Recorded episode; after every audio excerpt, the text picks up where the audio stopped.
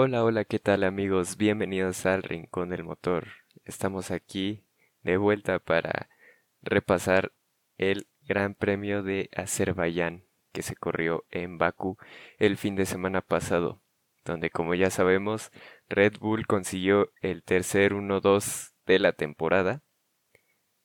Es más, para poner en dimensión esto, eh, no conseguía Red Bull antes del primer 1-2 de esta temporada no conseguía un 1-2 desde la temporada 2016 para que nos demos cuenta de, de la dimensión que tiene este logro para el equipo austriaco y nos habla de, de un periodo ya podríamos decir de, de dominación, al menos en esta parte de la temporada por parte de Red Bull. Pero ¿qué le pasa a Ferrari? Ferrari es el equipo o era el equipo a batir en las primeras tres fechas de la temporada. Parecía que Ferrari eh, iba a tener un dominio incontestable durante la temporada 2022 y que se iba a llevar el campeonato de, de constructores sin disputa alguna, que Leclerc se iba a llevar el campeonato de pilotos y todo eso cambió radicalmente, especialmente en las últimas tres fechas de la temporada con unos cuantos o una serie de, de errores de Ferrari, tanto en cuestión de fallas de fiabilidad como errores estratégicos, y eso ha volteado completamente la situación, y ahora pareciera que Red Bull es el equipo ya a vencer y que se encamina hacia el título de constructores y también hacia el título de pilotos, seguramente con Max Verstappen, pero sin descartar a Checo Pérez. Qué tragedia la de este fin de semana para Ferrari, solo lo podemos resumir así. Entonces vamos a empezar a repasar la carrera, que se puede entender el, el, resultado principalmente a partir del, del, doble abandono de Ferrari, pero bueno, eso, eso le abrió las puertas a Red Bull y también le abrió las puertas a otros equipos para tener mejores resultados. Hablamos principalmente de Mercedes. Entonces empezamos con este repaso del Gran Premio de, de Azerbaiyán con los comentarios como siempre empezando por eh, los primeros lugares y yendo hacia atrás, repasando principalmente el top 10. Primer lugar y segundo lugar, Max Verstappen y Checo Pérez de Red Bull. Ya decíamos, tercer 1-2 de la temporada. Y para repasar este la carrera de estos dos pilotos, es importante pues repasar en conjunto como es costumbre, la carrera de los hombres de Red Bull, la carrera de los hombres de Ferrari, porque así se entiende mejor qué fue lo que pasó. Bueno, en la arrancada teníamos en la pole a Charles Leclerc, una vez más en pole position Charles Leclerc, seis pole positions en ocho grandes premios que van de la temporada. Así que Ferrari en los sábados prácticamente va eh, sin rival. o sí tienen eh, eh, sus rivales en, en Red Bull, pero normalmente quien sale victorioso en el sábado es Ferrari y de la mano principalmente de Charles Leclerc, que siempre ha clasificado en primera o en segunda posición. Nunca tercero ni nunca peor. Entonces tenemos a Leclerc en la pole position, Checo en segundo lugar con una buena vuelta, tercero eh, Max Verstappen y por último Carlos Sainz que cometió un error en su segundo intento en Q3 y bueno, eso lo relegó a la cuarta posición. En la arrancada, eh, Checo Pérez pasó fácil a, Leclerc rumbo a la curva 1, incluso Leclerc bloqueó un poco en la frenada. E incluso Verstappen pudo haber tenido la oportunidad de, de ir por la por Leclerc, y mandarlo hasta el tercer lugar, pasando al 1-2 los dos pilotos de Red Bull de manera instantánea. Sin embargo, el movimiento de Checo en la arrancada para poder superar a Leclerc, pues bloqueó un poco a Max y eso evitó que pudiera eh, intentar el adelantamiento. Entonces, final de la primera vuelta ya teníamos al frente a Checo, segundo a Leclerc, tercero a Verstappen y cuarto a Sainz. Una pole position más eh, desperdiciada en, la arrancada por parte de, los hombres de, Ferrari. Eh, y bueno, a partir de aquí, Checo empezó a, apretar el ritmo, quería eh, abrir una ventaja respecto a Charles, lo cual empezó a lograr tan solo en, en unas 3, 4 vueltas ya conseguía tener una diferencia de 2 segundos, alrededor de 2 segundos. Y esa diferencia logró elevarse hasta los 2.8 segundos, cercana a los 3 segundos. Bueno, este, empieza a elevarse esta, esta diferencia y empiezan a transcurrir las vueltas. Llega la vuelta 10, precisamente. Y bueno, ahí, eh, ya en esa altura de la carrera, parecía que que la diferencia de Checo con Leclerc ya se había estancado, ya no seguía creciendo, incluso hubo alguna vuelta en la que disminuyó medio segundo o algo por el estilo, ¿no? La diferencia en ese momento entre Checo y Leclerc ya era aproximadamente de dos segundos, incluso había bajado por momentos de, de los dos segundos. Y bueno, esto era porque Checo en su intento de abrir este eh, este gap respecto a Leclerc, pues exigió los neumáticos y ya estaba sufriendo de degradación en los neumáticos traseros y eso estaba afectando el rendimiento del Red Bull.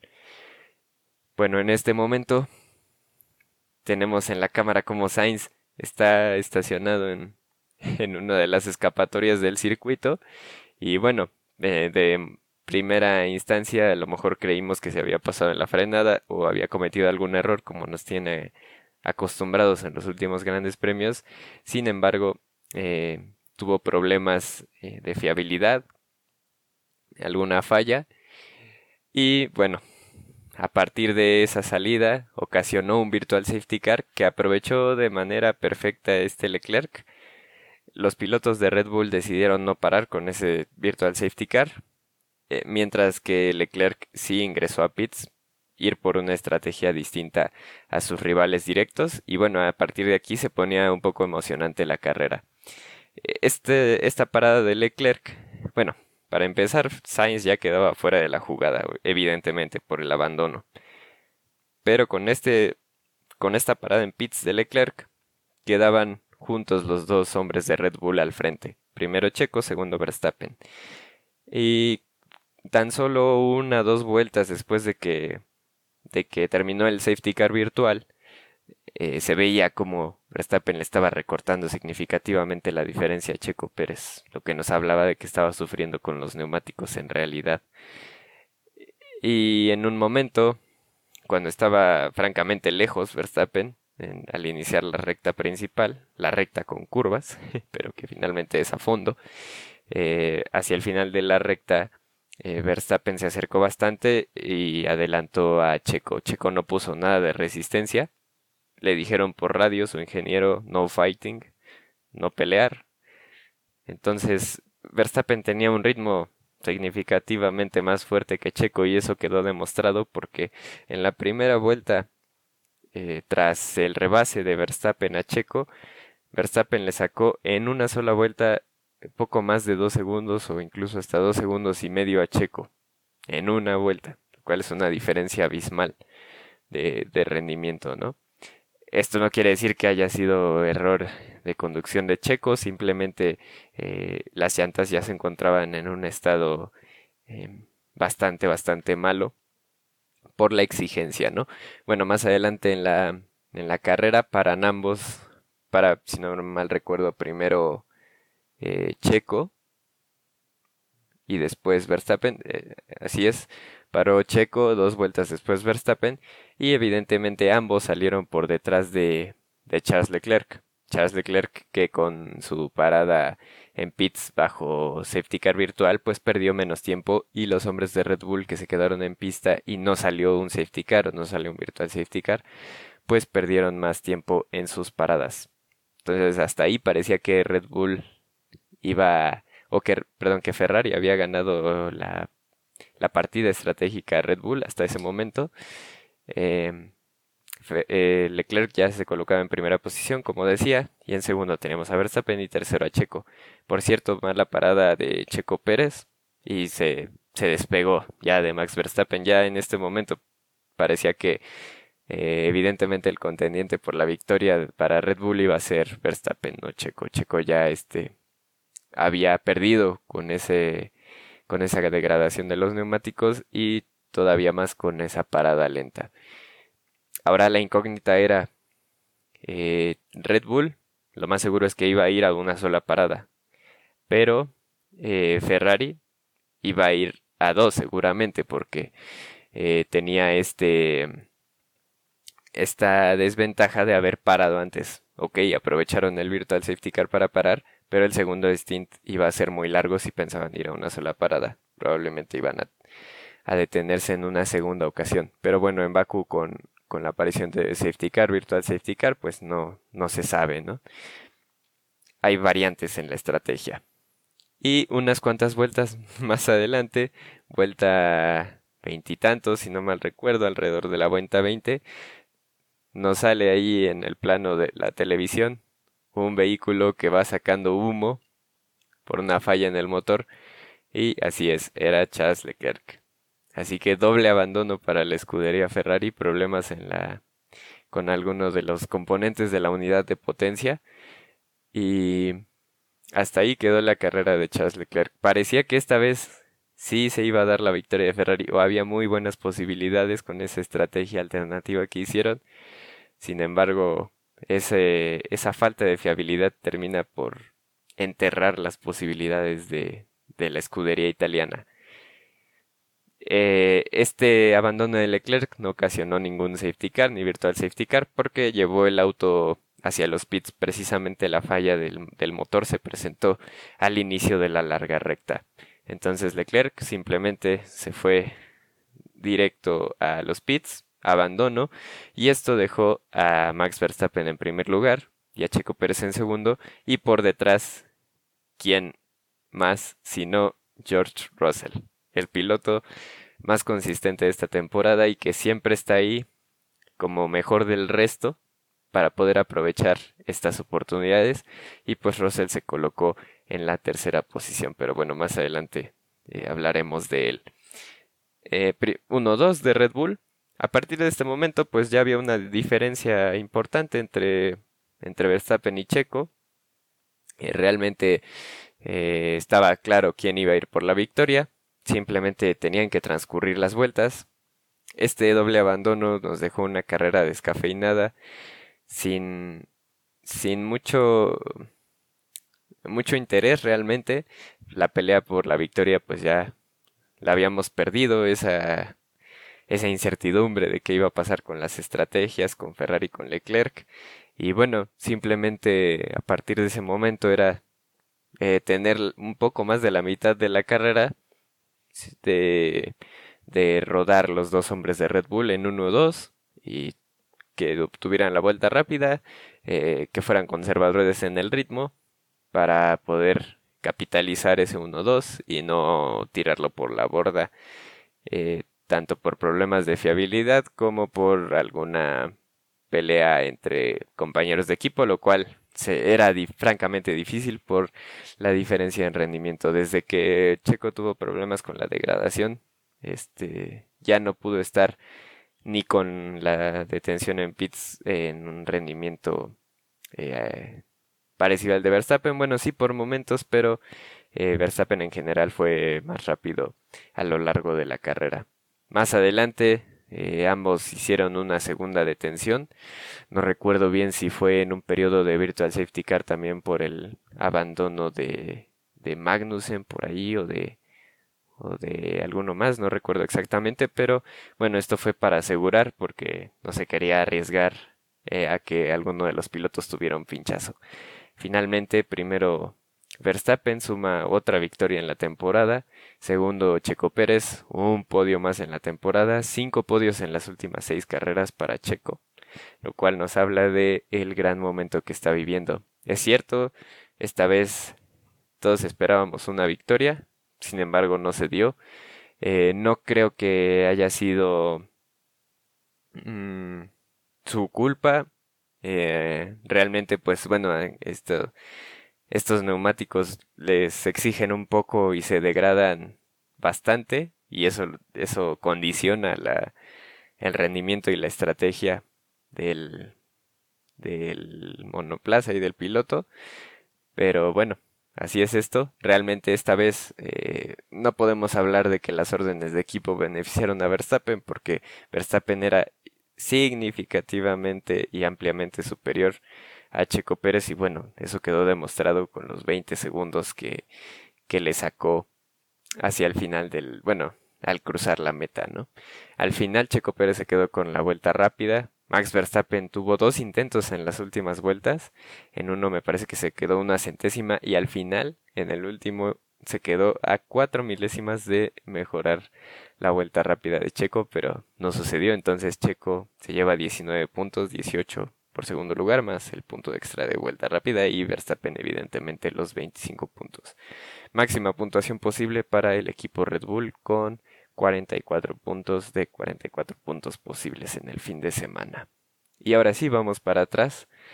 Eh, tenemos a los dos Mercedes. Primero a George Russell en tercer lugar y por detrás su compañero de equipo Lewis Hamilton en cuarta posición. Tercero George Russell, pues no hay mucho que, que mencionar eh, de la carrera como tal de Russell porque eh, su ritmo le permitió estar, digamos que en una zona de nadie, como es costumbre, entre, entre los Red Bull y los Ferrari y, el resto de la parrilla. Y bueno, simplemente estuvo ahí para aprovechar y subir al tercer lugar en cuanto eh, abandonaron los dos Ferrari eh, su estrategia fue de dos paradas. La primera parada la hizo en el periodo de Virtual Safety Car en que Leclerc hizo su parada y su segunda parada la hizo en el en el que les digo que no recuerdo si sí fue un periodo de Virtual Safety Car, pero ya hacia la vuelta treinta y tantos, treinta y tres de la de la carrera. Pero realmente no tuvo eh, batalla en pista con con algunos con algún piloto, ¿no? Fue, digamos, tranquila su, su carrera, simplemente mantuvo posición, no cometió errores y al final un podio más para George Russell, tercero de la temporada. Así que está haciendo maravillas George Russell con el Mercedes. Me recuerda, es situación un poco parecida, pero mejor incluso que la de Lando Norris el año pasado con el McLaren metiéndose ahí entre entre Red Bull y Mercedes, ¿no? en unas cuantas ocasiones. Pero bueno, le está yendo bastante, bastante bien al piloto británico que le está dando una repasada a Lewis Hamilton. Lewis Hamilton, que hablemos de, del piloto del siete veces campeón del mundo, eh, no se termina de adaptar al, al Mercedes de, este, de esta temporada. No, no sé si eh, es que está desacostumbrado a estar peleando en zona media. Eh, pero bueno, también contribuye mucho el que su, digamos, sus, sus reglajes, la configuración del auto, eh, hace que el, el monoplaza tenga muchísimo porpoising. Ese problema es el que está sufriendo demasiado Lewis Hamilton. Y bueno, durante la carrera vimos como por momentos en la recta principal se veía, bueno, todo el tiempo más bien en la recta principal, eh, el rebote del, del Mercedes de Hamilton era impresionante. Y bueno, eso hizo que al final de la carrera saliera Hamilton con un dolor tremendo de espalda. No se podía mover prácticamente el piloto. Salió lentísimo. Se fue caminando muy lento del, del monoplaza y tocándose la espalda. Yo no creo que haya sido actuación, creo que genuinamente es un era un dolor fuerte. Basta ver la posición en la que van los pilotos al, al manejar los monoplazas para, para imaginarse el, el dolor de ese, de ese constante rebote que te provoca en, en la espalda, en la cintura, en la cadera. Y pues un gran premio más en el que queda por detrás de George Russell. Sin embargo, fue un buen resultado para el piloto inglés que recordemos que arrancaba en el en el lugar número 7. Por ahí tuvo peleas con con Gasly, Em, hacia el final de la carrera, incluso también con Tsunoda, eh, tuvo que, que superarlo en, un momento, o trató de superarlo en un momento. Tsunoda desafortunadamente se vio afectado por ese problema en el DRS, del cual hablaremos un poquito más adelante. Y Lewis Hamilton, que pues también en algún momento eh, tuvo que adelantar, se encontró en parte con Daniel Richardo y bueno, lo supo, lo supo solventar de buena manera, ganó unas cuantas posiciones, eh, contrario a la carrera de Russell que fue simplemente mantener posición y estar concentrado, Lewis Hamilton sí se vio envuelto en, en algunas peleas por posición en pista. Y bueno, al final sale bien parado, cuarta posición, digamos que es a lo más que aspiraba Mercedes, tomando en cuenta las eh, el doble abandono de Ferrari, pues ahí eh, hicieron lo que tenían que hacer. Eh, hablando un poco de esto del porpoising, Mercedes dice que se debería actuar, que, hay que cambiar las reglas en favor de la seguridad de los pilotos, que no se puede tener el porpoising etcétera, etcétera. Bueno, todos los equipos en un inicio de la temporada sufrían por poisoning en mayor o menor medida. Y algunos equipos lo han sabido solucionar con eh, cuestiones aerodinámicas, diseño del fondo plano, etcétera. Y, por ejemplo, Red Bull lo ha solucionado y ya no es un problema el porpoising. Ferrari sí tiene porpoising, pero no es tan agresivo como, como el de Mercedes. Algunos equipos ya no sufren tanto del porpoising porque han tenido que levantar un poco la altura respecto al piso del monoplaza y saben que pierden rendimiento, pero así no tienen el porpoising. Entonces, el que Mercedes esté presionando es entendible y siempre lo van a hacer. Si fuera Red Bull que estuviera en el lugar de Mercedes, también estaría eh, reclamando y presionando para que cambiaran la regla. Ferrari también lo haría, cualquier equipo lo haría si estuviera en la posición de Mercedes. Así que, o sea, eso no hay que perderlo de vista. así es el mundo de la Fórmula 1. Bueno, en este caso es Mercedes. Y bueno, es injustificado realmente el que, el que estén eh, con estas declaraciones porque ellos saben que pueden solucionar el problema subiendo un poco la altura del monoplaza respecto al piso. Pero ¿por qué no lo hacen? Porque eso les haría perder rendimiento. Y tal vez pierden ese, esa posición de terceros en el campeonato de constructores, ¿no? De ser el tercer mejor auto de la parrilla. Por eso no lo hacen y por eso presionan a la FIA para cambiar la reglamentación y favorecerse, ¿no? Pero no está muy justificado, repito. Mercedes tiene que buscar cómo arreglar el, ese problema y particularmente cómo arreglar la configuración del auto de Hamilton para reducir el porpoising. Entonces, tienen trabajo que hacer y espero que, que la FIA no ceda ante, ante Mercedes para cambiar el, el reglamento simplemente en favor de un equipo porque los otros equipos u otros, no todos, han demostrado que sí se puede lidiar con este problema. Vamos con el quinto lugar, Pierre Gasly. Pierre Gasly, una muy buena carrera. El mejor resultado para Alfa Tauri en esta temporada, un quinto lugar. Em, arrancó Pierre Gasly en, sexto lugar, si no mal recuerdo. Sí, sexto lugar por detrás de George Russell. Eh, simplemente hizo una carrera inteligente. Después fue igual del grupo de pilotos que pararon en, en ese periodo de Virtual Safety Car por el abandono de Carlos Sainz. En algún momento tuvo que superar a Daniel Richardo en pista, que le complicó el adelantamiento, lo tuvo ahí por detrás unas cuantas vueltas, pero finalmente Pierre lo logró. Y hacia el final de la carrera, pues fue superado por Lewis Hamilton, eh, el piloto de Alfa Tauri. Sin embargo, hizo una buena, muy buena carrera. Digamos que terminó donde, donde le daba el rendimiento de su monoplaza.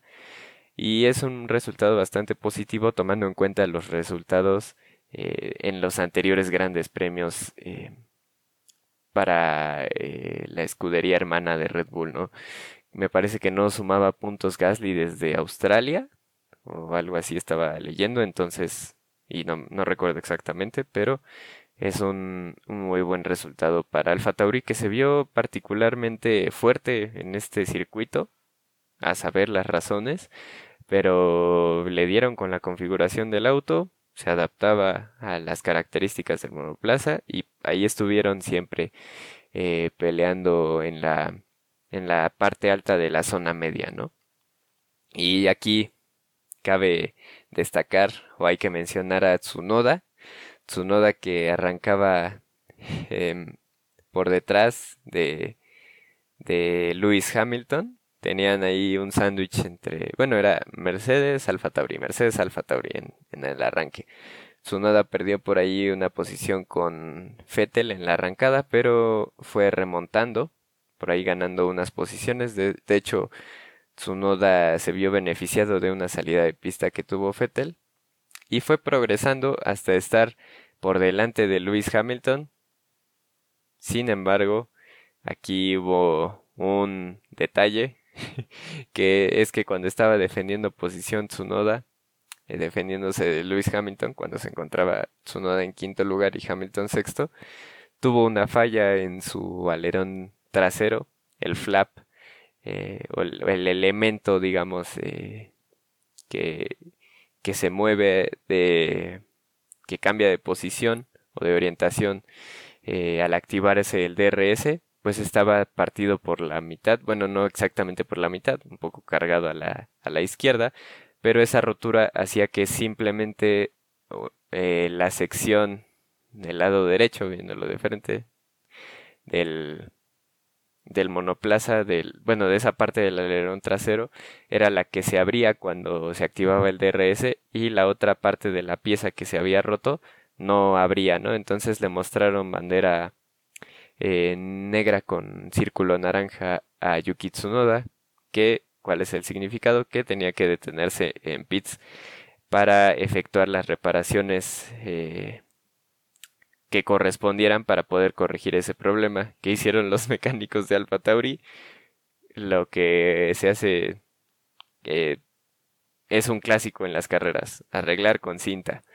Y eh, pusieron cinta para volver a unir, digamos, la pieza, pero en ese punto de la carrera pues perdió sus posibilidades de estar ahí en buenos puntos porque eh, la parada en pits fue bastante, bastante larga, perdió mucho tiempo y bueno, además de eso, eh, por el, el arreglo rápido que hicieron y para no arriesgar, pues le pidieron a Tsunoda que ya no utilizara el DRS en lo que restaba del, de la carrera, ¿no? Entonces ahí perdió las posibilidades Yuki Tsunoda y por esa razón terminó en la posición número 13. Pero en realidad Yuki Tsunoda estaba para ahí, ahí para quedar en sexto lugar por detrás de su compañero de equipo Pierre Gasly. O bueno, no sabemos si eso habría cambiado eh, la posición de, de, Lewis Hamilton, ¿no? Tal vez eh, le habría complicado a Hamilton el, llegar hasta la cuarta posición y se habría conformado con un quinto. Bueno, eso no lo sabemos. Pero mala suerte para el piloto japonés. Tenemos por detrás en sexto lugar a Sebastian Vettel.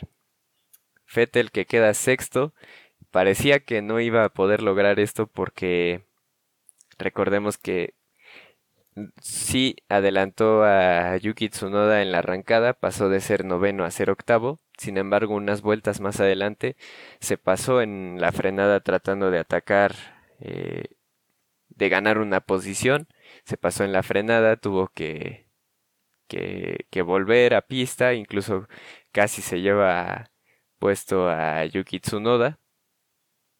Y bueno, a partir de, de este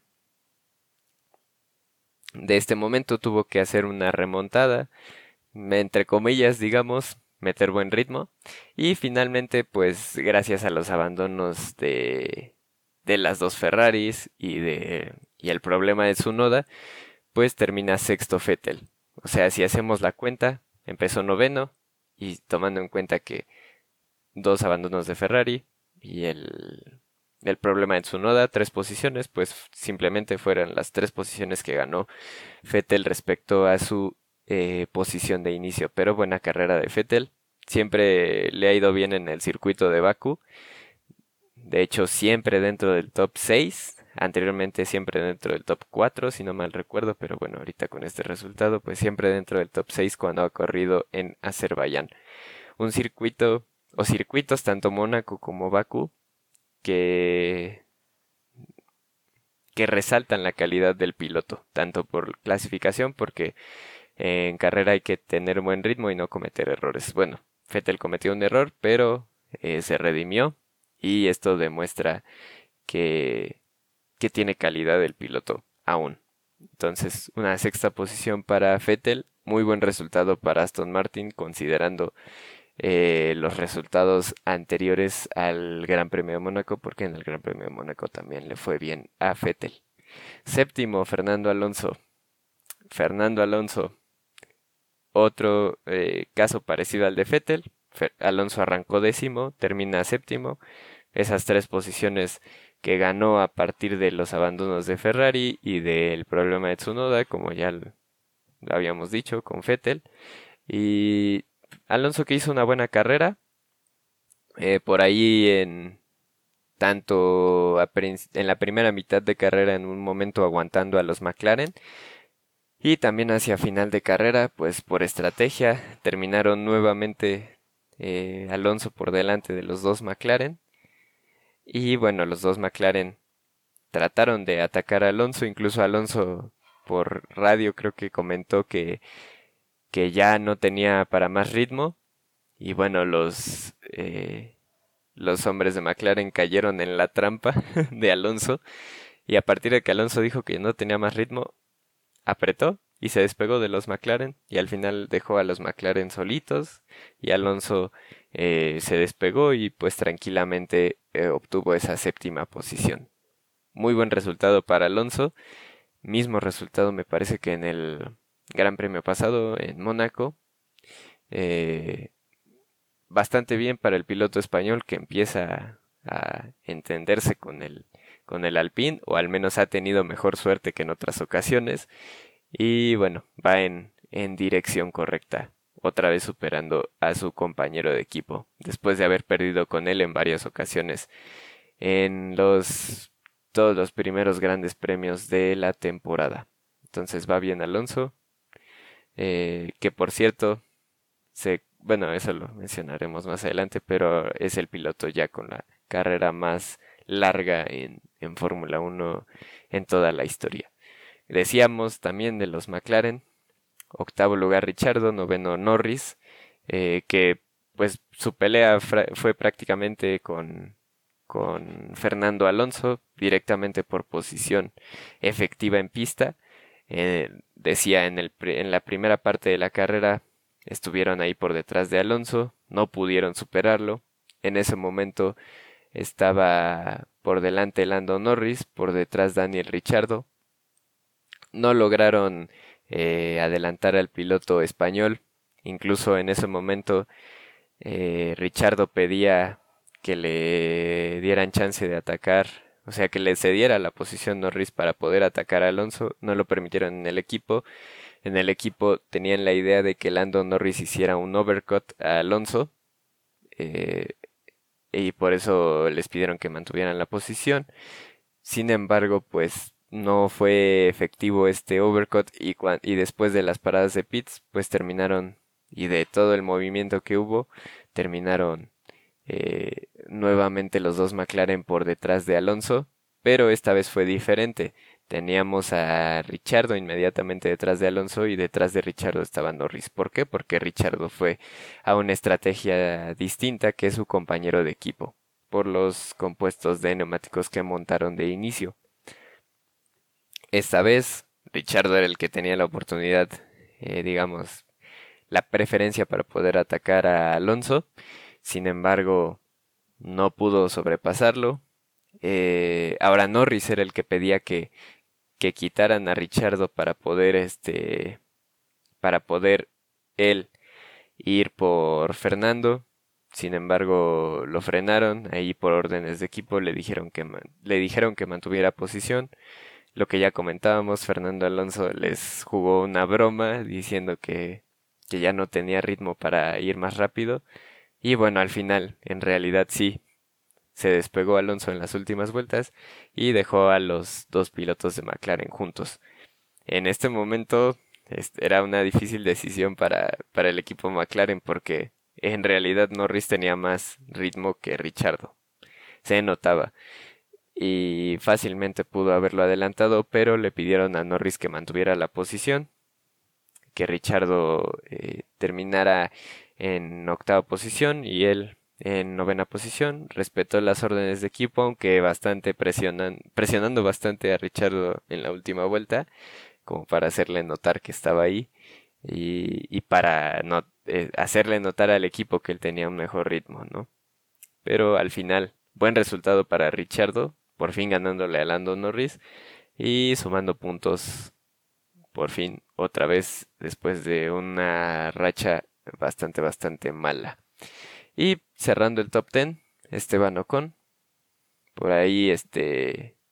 En, eh, en la mezcla, digamos, por ahí de repente en, en pelea de posiciones, pero eh, al final terminó en décimo lugar, por ahí beneficiado eh, del retiro de, de Guan Yu obviamente del retiro de las dos Ferraris, del problema de Tsunoda, pues bueno, terminó en el lugar 10 Esteban Ocon sumando un puntito valioso para el equipo alpín. ¿Cómo quedaron los, el campeonato de pilotos? No, perdón, primero va el, los datos curiosos que nos dejó el Gran Premio de Azerbaiyán. Y bueno, no, también falta mencionar, finalmente el lugar 11 fue Valtteri Bottas, lugar 12 Alex Albon, lugar 13 Tsunoda, 14 Schumacher, 15 Latifi, 16 Lance Stroll y los abandonos. Bueno, también Lance Stroll eh, no terminó, pero aparece como clasificado. Y los que no se clasificaron fueron Kevin Magnussen, Juan Yu Zhou, Charles Leclerc y Carlos Sainz. Como qué datos interesantes nos dejó este gran premio, pues vamos a repasarlos rápidamente. Eh, Verstappen sexto ganador diferente en, en Baku. Nadie, ningún piloto ha logrado repetir victoria en las seis ediciones de, de, de Gran Premio que se han corrido en, en Baku, en Azerbaiyán, una vez como Gran Premio de Europa, cinco veces como Gran Premio de Azerbaiyán. Parecía que Checo tenía la oportunidad, pero al final no sucedió. Eh, por cierto que Verstappen no había terminado nunca en el podio en Baku y bueno, primer podio, primera victoria para el holandés en este circuito. También Red Bull lleva cinco victorias al hilo. Eso solo lo ha logrado tres veces, tres veces en su historia. La primera vez, cuando Fettel ganó nueve carreras en fila en 2013. La segunda vez, el año pasado, cuando se combinaron Verstappen y Checo para ganar cinco carreras en fila. Y bueno, esta es la tercera ocasión. Uh, otro dato interesante es que Verstappen sumó su podio número 66 con el equipo Red Bull. Y bueno, con eso rompe la marca de más podios de un piloto con el equipo Red Bull, que eran los 65 podios de Sebastian Vettel. También Verstappen obtuvo su victoria número 25 en su carrera y eso eh, con eso empata en la lista de, de, de, más victorias en todos los tiempos de la Fórmula 1 con Jim Clark y Nicky Lauda. Red Bull obtuvo su victoria número 81 en Fórmula 1 y con eso empata el número de victorias de Lotus y con eso quedan como el quinto equipo con más victorias en la historia de la Fórmula 1. ¿Qué más tenemos? Con el primer lugar de Verstappen y el segundo lugar de Chico Pérez, pues un 1-2 de Red Bull. Eh, la ocasión, la vigésima ocasión en que Red Bull hace un 1-2 en su historia. Y bueno, lo que decíamos, ¿no?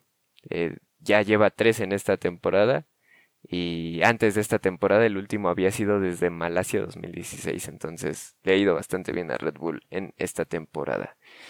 También cuarto podio de Checo Pérez en Baku.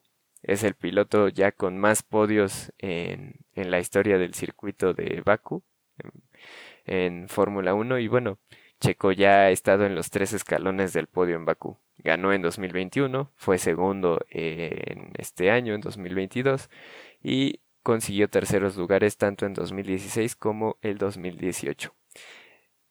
George Russell pues mantuvo su récord de ser el único piloto en eh, anotar puntos en todas las carreras que van de la temporada y bueno, también terminando en el top 5 en todas ellas, ¿no? Top 5 en 8 carreras. Nada más y nada menos que George Russell. Y bueno, dato extra también, es el único piloto que ha completado todas las vueltas de carrera en esta temporada. Su tercer podio, de la temporada, por cierto. Y con, con esa quinta posición de Pierre Gasly, eh, sumó sus primeros puntos desde Australia y bueno, es el mejor resultado de Alfa Tauri en esta temporada. Recordemos que Gasly había terminado tercero en el Gran Premio de Azerbaiyán el año pasado. Eh, Alonso, el récord que comentaba ya anteriormente, se convierte Alonso en el piloto con la carrera o con la trayectoria en Fórmula 1 más longeva, más larga eh, desde que debutó con Minardi en el Gran Premio de Australia en 2001 hasta el pasado eh, fin de semana de, del Gran Premio de Azerbaiyán. Pasaron 7.771 días y bueno, es una marca que va a seguir aumentando durante esta temporada y probablemente en la siguiente y en la siguiente de la siguiente hasta, hasta donde llegue Fernando Alonso. Y ¿Qué otro, otro punto a destacar, dato, pues que Lando Norris terminó en novena posición y es la vez número 50 que suma puntos en Fórmula 1, sin incluir las carreras sprint. Y por último, la desgracia de Ferrari. Ferrari eh, no abandonaba con ambos pilotos desde el Gran Premio de Monza de 2020, cuando estaba de plano hundido. Esta vez no está mal, no está tan mal, está en como uno de los mejores dos equipos, pero mala suerte, eh, problemas de fiabilidad para Ferrari en esta ocasión. ¿Cómo queda el campeonato de pilotos?